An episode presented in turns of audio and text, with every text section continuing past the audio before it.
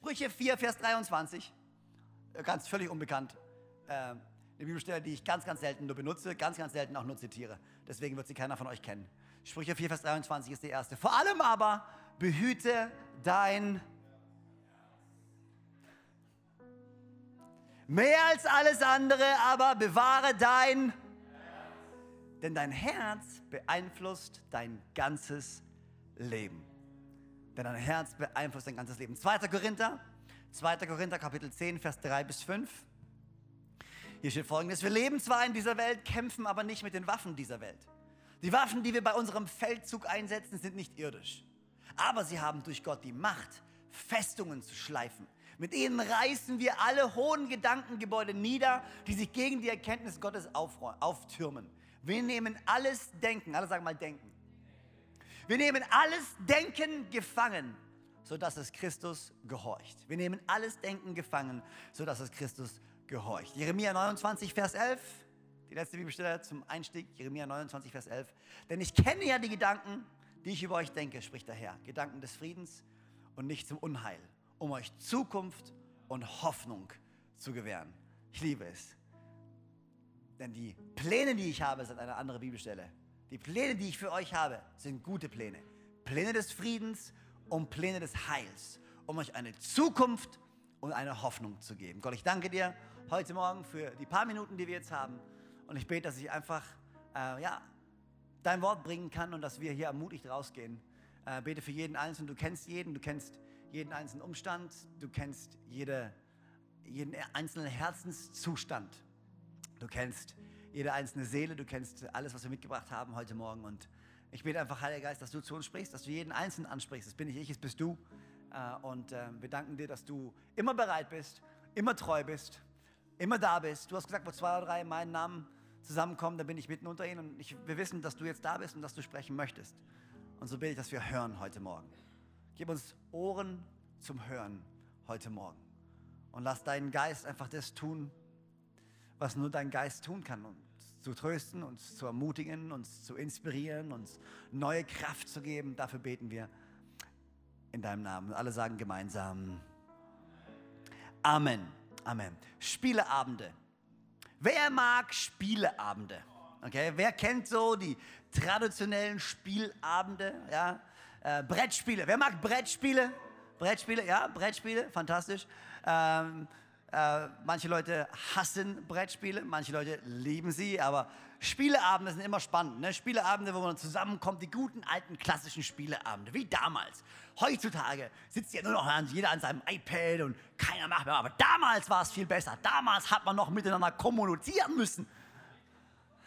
Whatever. Aber ich war damals am Leben, ich weiß, wie es war, okay, von daher. Ähm, Spieleabende. Äh, wir hatten immer Spieleabende bei uns, Spieleabende, äh, wo wir uns zusammen als Familie getroffen haben äh, und, und, äh, Spiele gespielt haben. Äh, ein Spiel, was wahrscheinlich die wenigsten von euch kennen, aber das war unser Renner, das war unser Lieblingsspiel, Romme. Kennt jemand Romme? Okay, wer, wer hier kennt Romme? Romme? Ah, ey, mehr als ich dachte. Ja, wow, Romme.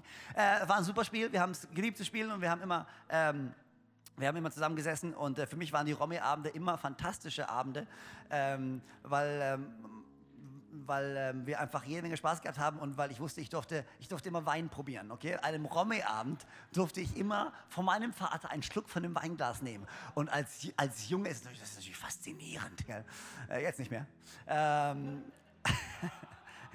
ich muss das Thema jetzt wechseln. Ähm, aber wir haben, und, und diese Spieleabende waren immer waren super Spieleabende. Ähm, und ähm, und, und äh, wir wissen ja, manchmal laufen so Spieleabende super ab. So im Sinne von, die Familie ist zusammen, alle haben Spaß, alles ist harmonisch, alle verstehen sich, alle Kinder sind glücklich, alle Eltern sind glücklich. Das ganze Abend ist so ein großes, rundes, die harmonische Familie kam zusammen und alles ist perfekt. Es gibt solche Abende, aber dann gibt es die anderen. Die anderen Abende, wo das Ziel war es, einen harmonischen Familienabend zu kreieren. Das Ziel war es, jeden aus seinem Moment, wo er gerade in seinem Leben steht, an einen Tisch zu setzen und gemeinsam als harmonische Familie Gemeinschaft miteinander zu haben. Wer sagt sowas übrigens noch? Nur Christen. Komm, wir haben Gemeinschaft miteinander. Ganz im Ernst? Wie dem auch sei. Äh, äh, und das ist das Ziel, aber dann manchmal laufen die Abende so ein bisschen anders. Ähm, es gab so Momente, wo dann gewisse Leute nicht so glücklich sind über gewisse Spielzüge von gewissen Gegnern. Es gibt Momente, wo man äh, recht frustriert ist über das Miteinander. Es gibt Momente, wo der Frust vom Morgen sich noch überträgt in den Frust in den Abend. Ähm, äh, und es gibt Momente da, wie soll ich sagen, es ist nicht unbedingt harmonisch. Weiß irgendjemand, wovon ich spreche? Ich kann mich erinnern an einen besonderen Abend, der äh, für uns ein absolut ähm, harmonischer Abend sein sollte. Ähm, und ähm, wir haben bei uns damals noch immer so Servietten gehabt. Zum Abendessen kennt ihr Servietten, äh, aber nicht so Papiersachen, sondern richtige Stoffservietten, die, die immer noch gewaschen, gewaschen werden müssen. Ja? Die, ähm, warum lacht ihr denn jetzt? Ser was habe ich gesagt? Servietten, Servietten. Whatever. Guys. Ihr Haarspalter. Ähm, Servietten. äh, Servietten. Aber kennt ihr die, wollte ich sagen? Die aus, nicht aus Papier, sondern die aus Stoff noch, ja, die man waschen muss, die ekelhaft sind, die mein Vater fünfmal benutzt hat. Ich denke mir, ah! aber gut. Und äh, da hatten wir noch so, so Ringe, so Serviettenringe. Die, die, äh, wo man dann die, die äh, Dinge aufrollt und das dann reinsteckt und es liegt auf dem Tisch, okay? Und äh, unsere Ringe waren, waren aus Metall, okay? Es waren so schwere metallene Ringe. Ähm, die lagen an einem Abend noch auf dem Tisch, ähm, was gut ist, wenn der Abend harmonisch verläuft was sich aber als gefährlich herausstellen kann, wenn der Abend nicht so harmonisch verläuft. Und ich kann mich erinnern, es war mein ältester Bruder, ähm, ja Magnus, ich rede über dich gerade, äh, mein ältester Bruder war gewiss, war wirklich frustriert an diesem Abend und äh, hat dann diesen Serviettenring genommen und äh, wollte antäuschen, ihn zu schmeißen. Die Betonung liegt, er wollte antäuschen. Die Betonung liegt, er wollte. Weil diese, diese Ringe waren sehr, wie soll ich sagen, rutschig. Äh, und wir saßen an diesem Tisch und auf einmal dieser Ring fliegt quer über den ganzen Tisch, wo mein Vater sitzt, trifft ihn an der Oberlippe, Platzwunde, Blut fließt, ohne Witz. Was soll ich sagen? Der Abend fand ein jähes Ende. Äh, es war nicht so harmonisch, ähm, wie es begonnen hatte. Äh, das sind die Spieleabende. Und dann gibt es ja noch so andere Abende. Ähm, kennt ihr die? Jetzt heutzutage haben wir keine Spieleabende mehr, sondern wir haben FIFA-Abende. Ähm, so FIFA, PlayStation, PlayStation 4. Irgendjemand hat eine PlayStation hier. Und manche denken sich, warum redet der Typ schon wieder über FIFA, schon wieder über PlayStation? Hier, wir sind eine relevante Kirche, okay? Und als relevante Kirche brauchst du laute Musik, bunte Lichter und du musst über Computerspiele sprechen, sonst bist du heutzutage nicht mehr relevant, okay? Äh, das war ein Scherz.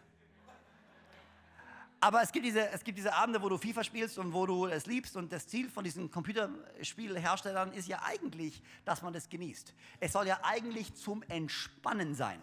Es soll ja entspannend sein, so ein FIFA-Spiel zu spielen. Online gegen irgendwelche Menschen zu spielen, die man nicht kennt, die ganz woanders sitzen, aber man kann gegen sie spielen. Und das Ziel ist ja eigentlich, dass man das genießt. Aber manchmal gibt es dann so Momente, äh, wo dann der Genuss wie soll ich sagen, äh, sich verändert in Frust. Äh, und ich habe euch ein paar Videos mitgebracht. Wir haben den Ton ausgemacht, einfach nur, weil äh, wir, es sind familienfreundliche Veranstaltung. Deswegen ist der Ton aus. Aber ähm, es sind ein paar FIFA-Spieler, die ein paar schlechte Momente in ihrem Leben erlebt haben. Und ich glaube, wir haben sie. Äh, darf ich nochmal erwähnen, bitte macht den Ton aus, danke. Ähm, ich habe mir die auch nur ohne Ton angehört.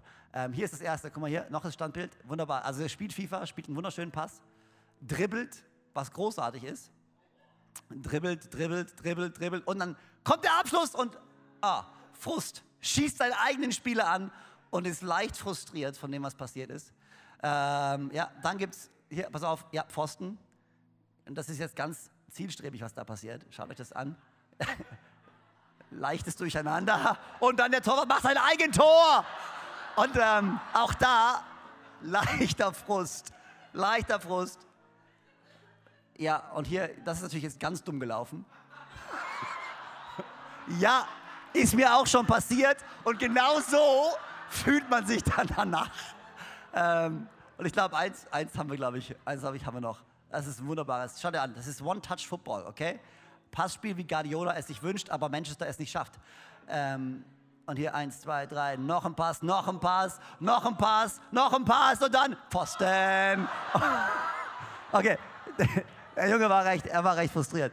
Ähm, bei uns zu Hause ist noch nie ein Controller kaputt gegangen. Bei FIFA-Spielen. Äh, ja. Aber ähm, was interessant ist bei FIFA, weswegen ich auf FIFA komme, ist, wenn du online spielst, äh, da gibt's ja, wirst du ja bewertet von so einer Online-Ding, wie du dich verhältst online. Das ist ja wichtig, dass es gibt eine Etikette.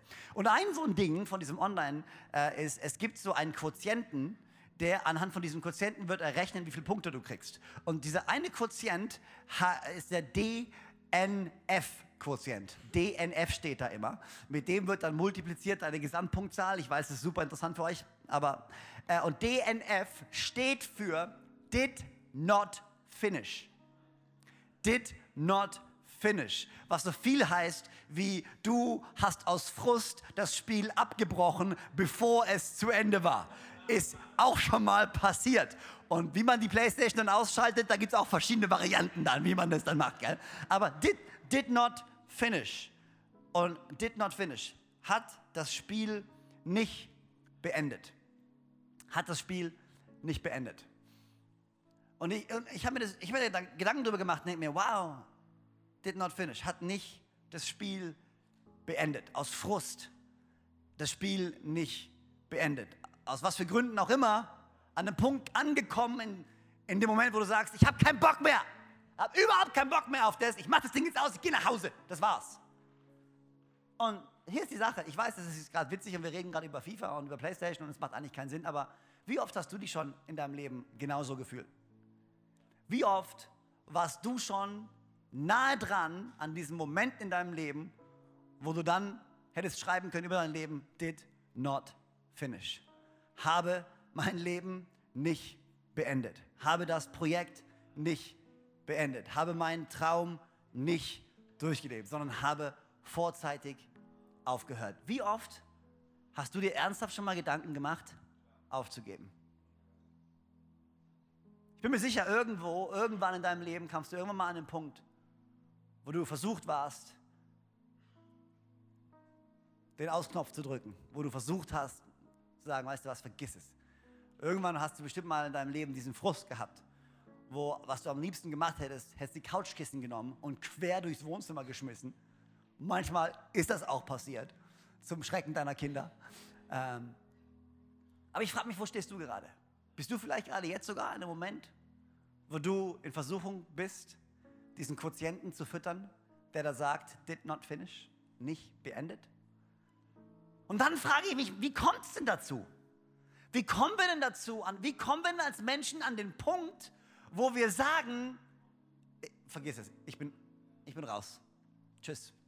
Es nervt mich, ich bin weg. Weil das passiert, das passiert nicht von jetzt auf gleich, oder? Ich meine, ich meine, keiner von uns steht ja auf an einem Tag und denkt sich, heute ist der Tag, an dem ich aufgeben werde. Und ich freue mich drauf. Keiner von uns.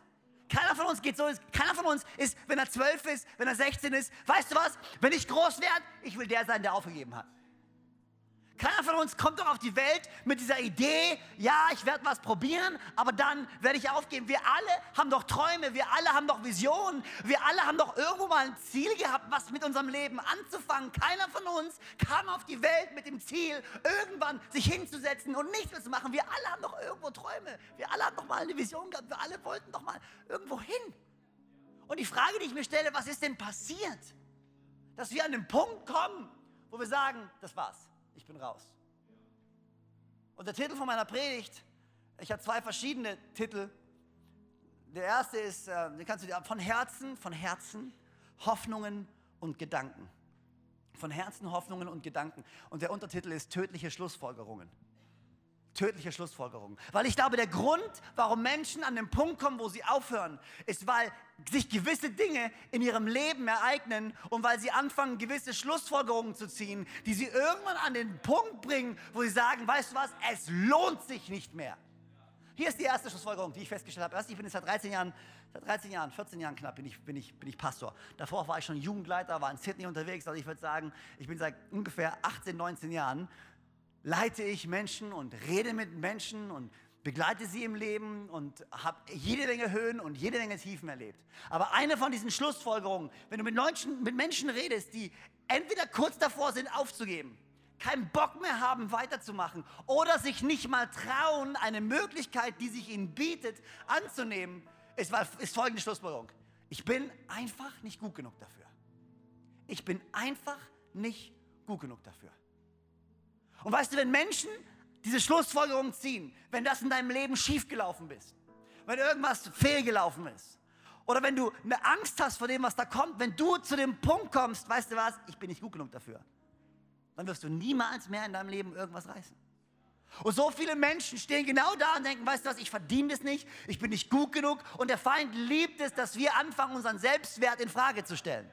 Er liebt es, dass wir uns selbst anzweifeln, uns selbst bezweifeln, dass wir an einen Punkt kommen und sagen, das habe ich nicht verdient. Wie oft standest du schon an einem Punkt, wo du sagst, ich habe es gar nicht verdient. Und dann fängt Gott an, dich zu segnen und du kriegst Segen und du stehst da und du kannst ihn gar nicht mal genießen, den Segen. Du kannst ihn gar nicht annehmen, weil du denkst, meine Güte, ich habe es doch gar nicht verdient.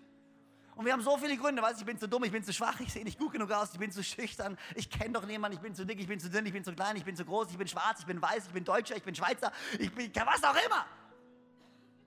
Es gibt doch genug Gründe, immer wieder, um zu sagen, ich bin einfach nicht gut genug. Ich bin nicht gut genug. Und weil wir an den Punkt kommen, wo wir sagen, ich bin nicht gut genug, hören wir auf, geben auf oder fangen es gar nicht richtig an. Und hier ist die Sache, ich kann mir schon vorstellen und ich kann dich ja verstehen, weil ich bin auch bloß Mensch. Wir alle haben mal den Moment, wo wir denken, okay, ich bin echt nicht gut genug dafür. Aber bevor wir jetzt uns in den Kreis setzen und Kumbaya singen, die Hände halten und uns selbst extrem leid tun, lass mich einfach mal die Frage stellen, weil wenn du sagst, du bist nicht gut genug, als Statement so raushaust, dann lass mich dir mal ein anderes Statement raushauen und die Gegenfrage stellen, wer ist denn gut genug? Jetzt mal ehrlich, wer ist denn gut genug? Weil wenn du sagst, du bist nicht gut genug, dann gehst du ja davon aus, dass es jemand anderen gibt, der besser ist als du, der es mehr verdient als du und du willst ihm ja nicht die Luft wegnehmen, du willst ja nicht den Platz einnehmen, der jemand anderen gebührt, deswegen nenne ich bin nicht gut genug, aber er ist vielleicht besser. Aber die Bibel ist extrem klar, Gott ist extrem klar, dass keiner von uns eigentlich gut genug ist. Keiner von uns hier verdient irgendetwas von dem, was wir haben. Alles, was wir haben, ist rein durch Gottes Gnade. Römer 3, Kapitel, äh, Kapitel 3, Vers 23 und 24. Hier sagt er, alle haben gesündigt. Alle in ihrem Leben kommt Gottes Herrlichkeit, kommt Gottes Herrlichkeit nicht mehr zum Ausdruck. Und dass sie für gerecht erklärt werden, beruht allein auf seiner Gnade. Es ist sein freies Geschenk aufgrund der Erlösung durch Jesus Christus. Keiner von uns verdient irgendwas. Der einzige Grund, warum wir hier stehen können, der einzige Grund, warum wir träumen dürfen gemeinsam mit Gott, ist, weil Gottes Gnade so überdurchschnittlich groß ist. Und weil sie ein freies Geschenk ist, die wir uns sicher arbeiten müssen. Doch, doch, doch, doch, du bist gut genug. Weißt du, wie gut du bist? Du bist so gut, dass Gott gedacht hat, ich schicke meinen Sohn Jesus Christus, der am Kreuz für jeden Einzelnen sterben wird, weil ich habe einen Plan für sie und ich habe eine Bestimmung für sie und ich habe eine Hoffnung für sie. Und mein Sohn wird nicht umsonst sterben, sondern er wird sterben und von den Toten wieder auferstehen und wird Leben und Hoffnung bringen in diese Menschheit, weil ich bin noch nicht fertig und ich bin einfach nur gekommen, um dich heute Morgen daran zu erinnern, doch du bist gut genug. Du bist gut genug. Gott hat einen Plan für dich. 1. Korinther 4, Vers 7. Was bringt dich denn dazu, so überheblich zu sein? Für alle, die denken, sie sind super. Ist nicht alles, was du hast, ein Geschenk? Ein Geschenk Gottes? Wenn es dir aber geschenkt wurde, warum prahlst du denn damit? Als hättest du es dir selbst zu verdanken. Keiner von uns ist gut genug. Und doch erwählt uns Gott. Mose hat jemanden getötet, war auf der Flucht, hat gestottert und Gott hat gesagt, dich will ich erwählen. Gideon kam aus dem kleinsten Stamm, war schwach, hatte null Selbstbewusstsein. Und Gott sagt zu ihm, ah, ich würde gern, dass du Israel äh, befreist. David war ein schmuddeliger Hirtenjunge. Und Gott sagt, ich erwähle dich zum König. Dann hast du Paulus, der selbst die Christen verfolgt hat, der Jesus gehasst hat und Jesus selbst kommt und sagt, weißt du was, ich nehme dein Leben und ich drehe es um 180 Grad. Welche Ausrede hast du? Gott kann dein Leben nehmen. Gott kann dich nehmen, so wie du bist. Du musst nichts hinzufügen, du musst nichts wegnehmen. Du darfst kommen, so wie du bist. Mit deinen Zweifeln, mit deinen Macken, mit deinen was auch immer. Und Gott sagt, yes, dich, ja, dich, genau, ja, dich, dich hätte ich gern. Ja, genau dich. Und du denkst dir, was, ich? Nee, du meinst ihn, du meinst sie, du meinst, nee, nee, nee, dich meine ich. Die erste Schlussfolgerung, die Menschen machen, ist, man, ich bin einfach nicht gut genug. Und es bringt sie an den Punkt, wo sie aufgeben. Die zweite Schlussfolgerung, die ich immer wieder höre, ist, oh man, Gott, Gott, Gott muss enttäuscht mit mir sein. Ich bin mir sicher, Gott, Gott ist echt enttäuscht von mir. Hast du dich jemals so gefühlt, wie als wenn Gott enttäuscht von dir wäre? Ich meine, ich weiß, ich bin ein bisschen seltsam. Okay? Ich bin ein bisschen anders als die meisten von euch. Und das verstehe ich auch, aber ist so, ich bin anders. Aber eine Sache, die mir total gut tut, ist, ich liebe es, und ich weiß, da bin ich komisch ein bisschen, aber ich liebe es, wenn Leute mich mögen. Okay? Also ich mag das, wenn, eh, wenn Leute eine Erwartung an mich haben und ich mache dann, was die erwarten und die finden das gut, was ich mache, das finde ich gut, okay? Da geht es mir, ich weiß, geht euch wahrscheinlich nicht so, aber für mich, ja, ich fahre da voll drauf ab. Wenn, wenn Leute Erwartungen haben und ich erfülle voll die Erwartungen von jemandem und die schauen mich an mit einem großen Lächeln auf dem Gesicht und sagen, danke Freimund, das war genau das, was ich gebraucht habe, das war genau das, was ich wollte, du hast genau meine Erwartungen erfüllt, yes, da geht es mir gut und ich hasse es. Kennst du dieses Gefühl im Bauch, diesen Knoten, wenn du ganz genau weißt, du bist kurz davor, jemanden zu enttäuschen? Kennst du dieses, äh, dieses, oh. Kennst du das Gefühl? Man, ich kann mich an ein paar Momente erinnern, wo, wo, wo, wo, ich habe mich so schlecht gefühlt, weil ich wusste, ich werde gleich jemanden enttäuschen. Weil ich wusste, ich habe bereits jemanden enttäuscht. Und hier ist die Sache, weißt du, was ich mache? Auch, mach auch bloß ich, macht ihr wahrscheinlich nicht. Weißt du, was ich mache, wenn ich Angst davor habe, jemanden zu enttäuschen? Ich habe eine ganz einfache Lösung. Ich treffe die Person einfach nicht mehr. Und alle Probleme sind weg. Guck mal, wenn ich die Person nicht mehr sehe, wenn ich sie einfach ignoriere, wenn ich ihre Textmessages einfach nicht mehr beantworte. Oh, habe ich nicht bekommen, habe ich nicht gesehen. Ja klar hast du sie bekommen, du Vollpfosten. Aber ähm, ich, ich, das ist so, nein, ich, alles, das ist der beste Weg. Ich ignoriere sie einfach, weil dann sehe ich sie nicht und dann, äh, dann kann ich sie auch nicht enttäuschen, weil dann bin ich einfach nicht da. Und sogar wenn sie enttäuscht sind, kriege ich es nicht mit, weil ich sehe es ja nicht. Und weißt du was? Das machst du einmal und es mag funktionieren. Und dann machst du es aber nochmal und dann machst du es nochmal. Und dann machst du es nochmal. Und dann machst du es halt nochmal. Und dann machst du es nochmal. Und dann machst du es, wenn du 12 bist, dann machst du es, wenn du 16 bist, dann machst du es, wenn du 25 bist, dann machst du es, wenn du 35 bist, dann machst du, wenn du 40 bist und du machst es auch noch, wenn du 50 bist und das ist deine Strategie, wenn du 60 bist und irgendwann bist du fast 70 und fragst dich, wo sind alle meine Freunde hin? Ja, weil du hast sie Stück für Stück ausgeschlossen. Stück für Stück eine Barriere gebaut, weil du willst ja niemanden enttäuschen. Du willst ja niemanden enttäuschen. Also, was mache ich? Ich mache mein Leben einfach kleiner. Und ich schließe einfach ein paar Leute aus und dann kann ich nicht enttäuscht werden, ich kann sie nicht enttäuschen und alles ist gut. Und ich bin, lebe einfach mein kleines Ding. Ganz im Ernst, so viele Leute haben keine gesunden Beziehungen mehr, weil sie immer wieder Barrieren aufbauen um sich herum, weil sie Angst haben, entweder selbst enttäuscht zu werden oder Angst haben, andere zu enttäuschen. Und irgendwann ist dein Leben so klein und du bist allein und isoliert. Und hier ist die Sache. Wir machen es bei Gott ganz genauso. Ich frage mich, wie viele Leute heute Morgen hier sind sogar. Und ja, du hast es sogar geschafft, in die Kirche zu gehen. Du, fühlst, du fühlst dich nicht so super gut dabei, in die Kirche zu gehen, weil du warst schon so lange nicht mehr in der Kirche. Oder vielleicht kommst du auch regelmäßig, aber irgendwie fühlst du dich nicht so, als wenn das dein Ding ist und so, aber du kommst halt und es ist aber wirklich wohlfühlen, tust du dich nicht. Oder du bist hier und denkst dir im Lobpreis, ja, alle singen, aber weißt du, ich würde auch gerne so ein bisschen singen, aber weißt du, so, aber ich weiß, wo ich letzte Woche war. Ich weiß, was ich gemacht habe. Ich weiß, was ich gedacht habe. Auf dem Weg hierher im Auto habe ich mit Gott diskutiert über all die Zweifel, die ich habe. Wie kann ich denn als Heuchler jetzt da drin stehen und so tun, als wenn alles super wäre? Nee, nee, nee. Ich frage mich, wie viele Leute gar nicht in die Kirche kommen. Einfach weil sie Angst davor haben, diesem Gott zu begegnen. Und warum haben sie Angst? Weil sie Angst haben, dass dieser Gott ihnen Vorhaltung machen wird. Dass er ihnen Vorwürfe machen wird. Aber weißt du, den Gott, den ich kennengelernt habe, ist kein Gott, der jemals Vorwürfe macht. Ist ein Gott, der immer vergibt, ist ein Gott, der sich immer freut, ist ein Gott, der immer annimmt, ist ein Gott, der immer bereit ist, da zu sein. Der Moment, wo du dich umdrehst und dich ihm zuwendest, ist Gott da. Und zwar nicht mit einer langen Liste von Verfehlungen. Die Bibel sagt, er nimmt unsere Sünden und schmeißt sie ins Meer, ins tiefe Meer. Er, er, er vergisst all das, was du getan hast. Die Geschichte vom verlorenen Sohn geht genau darum. Der Sohn, der sein Erbe sich auszahlen lässt. In Lukas 15 steht die Geschichte. Der rausgeht, sein ganzes Ding verprasst und dann irgendwann realisiert er, oh Mist, ich habe kein Geld mehr. Dann kommt eine Hungersnot und er muss bei den Schweinen essen und denkt sich, boah, so ein, ey, das ist ja echt, das ist nicht gut, läuft nicht bei mir. Deswegen, ich muss was machen. Geht, geht, denkt sich, ich gehe wieder zu meinem Vater, aber nicht als Sohn, ich gehe zurück zu ihm als Diener.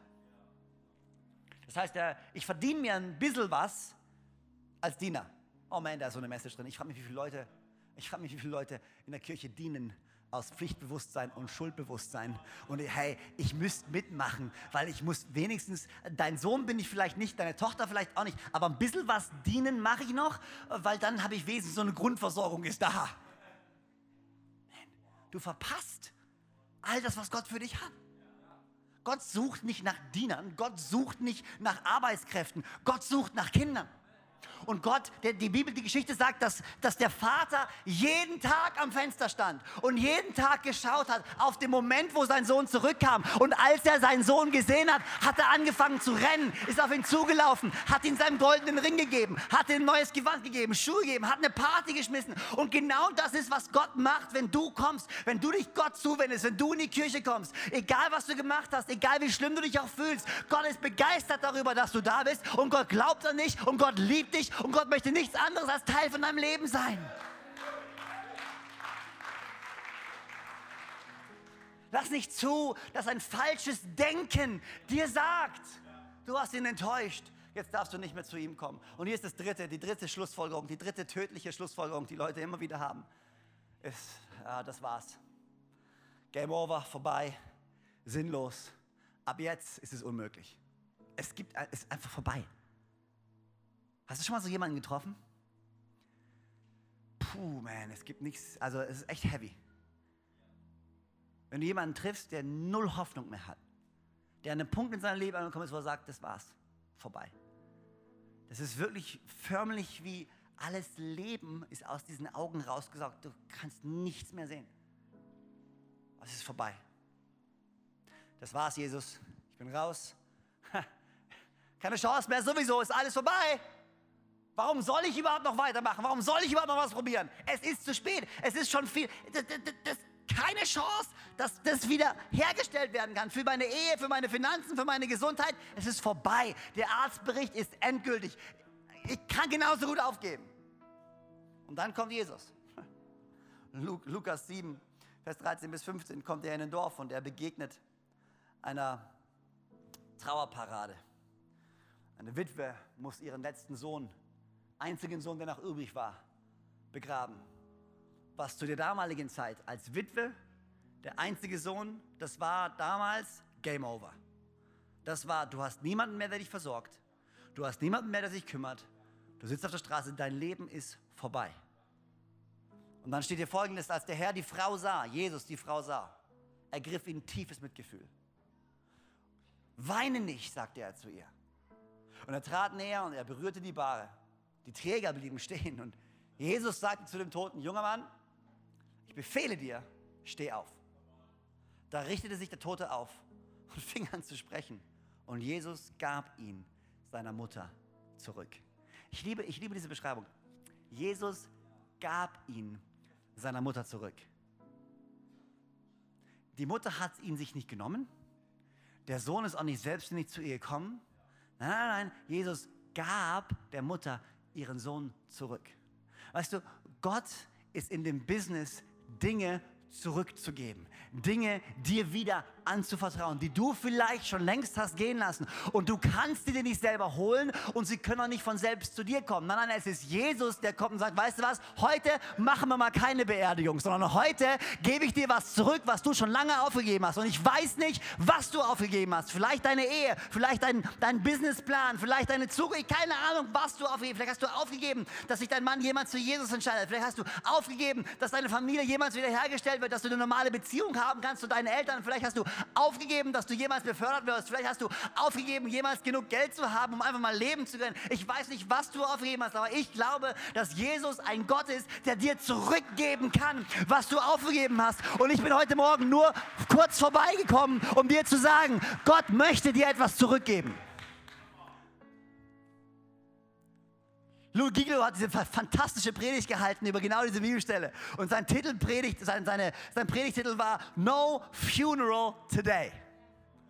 Heute keine Beerdigung.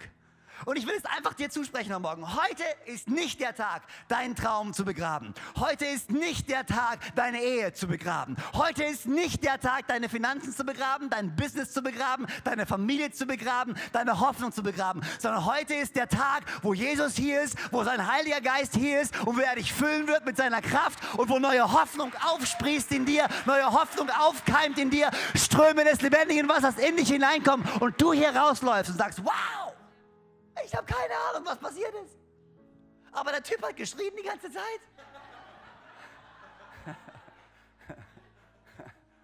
Ich weiß auch nicht warum, aber irgendwie, irgendwas, irgendwie, irgendwas ist passiert. Keine Ahnung, was es war. Weißt du, was es ist? Das ist Gott. Und es ist sein Heiliger Geist, der dir sagt, ich bin mit dir noch nicht fertig. Du bist noch nicht fertig. Das Beste kommt erst noch. Und ich, der das gute Werk in dir angefangen habe, ich werde es zur Veränderung bringen, bis zu dem Tag, an dem Jesus Christus wiederkommt. Gott ist noch nicht fertig mit dir. Fall würde es lieben, dein Herz anzugreifen und zu sagen, du bist nicht gut genug. Er würde es lieben, deine, deine, deine Gedanken anzugreifen und dir einzuflößen, dass du ein schlechtes Gewissen haben musst, voller Schuldgefühle. Und er würde es lieben, dir deine Hoffnung zu klauen. Dann, wenn dein Herz krank ist, dein Denken klein ist und deine Hoffnung tot ist, dann hat der Feind dich genau da, wo er dich haben möchte. Und du machst nichts mehr. Und alles, was du willst, ist sagen, tschüss, das war's für mich. Aber der Moment ist für dich noch nicht gekommen. Gott ist der, der Herzen heilt, groß macht und aufmacht. Gott ist der, der Denken erneuern kann. Und Gott ist der, der Hoffnung etablieren kann. Und ich glaube, genau das möchte er für dich tun. Er möchte dein Herz gesund machen. Er möchte dein Denken groß machen. Und er möchte deine Hoffnung erneuern. Hoffnung, dass das Ding noch nicht durch ist, sondern dass Gott noch was für dich vorbereitet hat. Warum stehen wir nicht gemeinsam auf?